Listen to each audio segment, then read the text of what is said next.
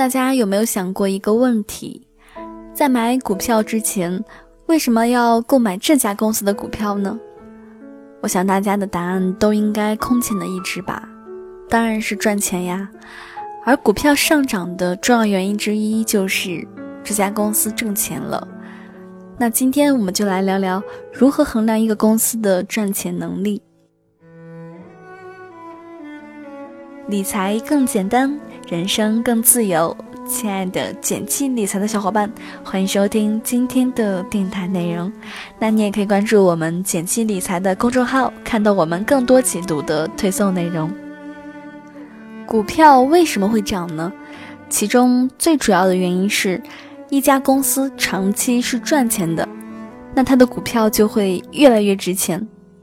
换句话说，我们投资一家公司时，主要看它的赚钱能力强不强。只有找出市场上最赚钱的公司，才算抓住问题的本质。那么问题来了，如何衡量一个公司的赚钱能力呢？其实有这么一个指标可以衡量企业长期的赚钱能力，叫做净资产收益率，简称 ROE。公式也很简单。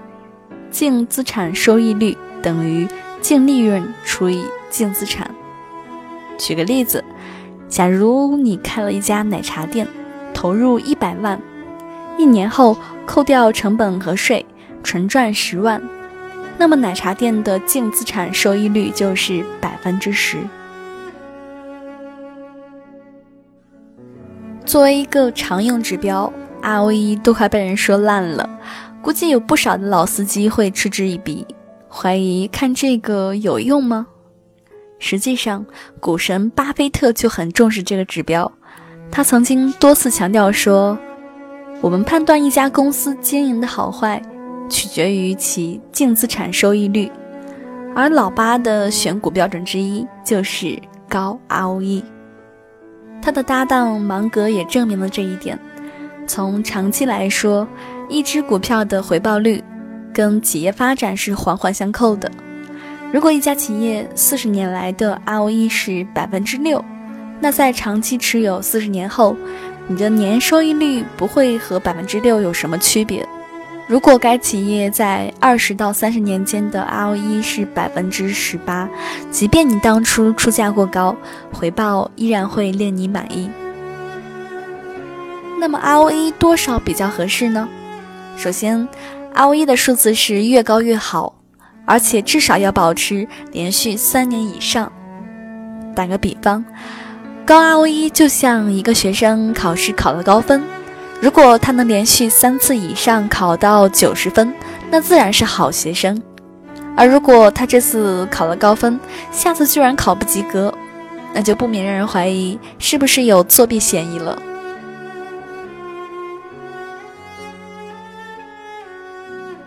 根据投资界公认的标准，一家公司如果常年 ROE 保持在百分之十五以上，就可以算是好学生；而 ROE 要是在百分之二十以上，基本上算是学霸了。最后还是要提醒大家，ROE 也不是十全十美的，比如 ROE 的分子净利润会受到各种偶然因素的影响，头一个就是非经常性损益。那什么是非经常性损益呢？比如说，一家奶茶店一年赚了十万块，其中八万是靠卖奶茶赚的，还有两万是奶茶店老板业余炒股赚到的。那么这两万和奶茶店的主业无关，属于非经常性损益，算在净利润里就不太合适了。另外，即便扣除了非经常性损益，还要考虑税率呀、负债呀。因为这些数字的变化也会影响到净利润，表面上的高 ROE 也许存在某些作弊的可能。尽管 ROE 指标存在着缺陷，但并不代表这个理念就是错误的。投资也不可能用单一的指标就能下结论。打个比方，你就懂了。一开始你可能只会机械的照搬 ROE，那这个阶段呢属于看山是山，看水是水。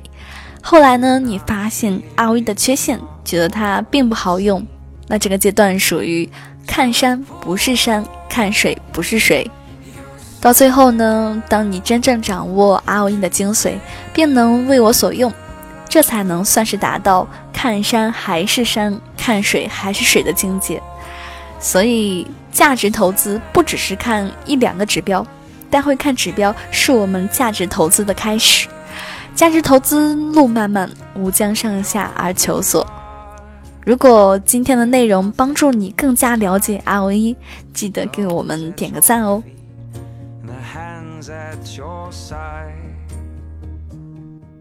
那今天的分享就到这里了。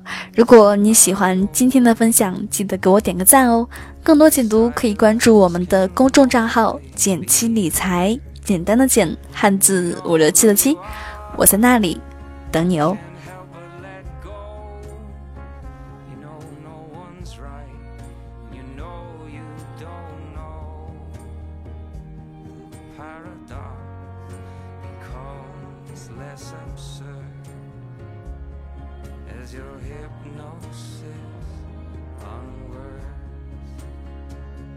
So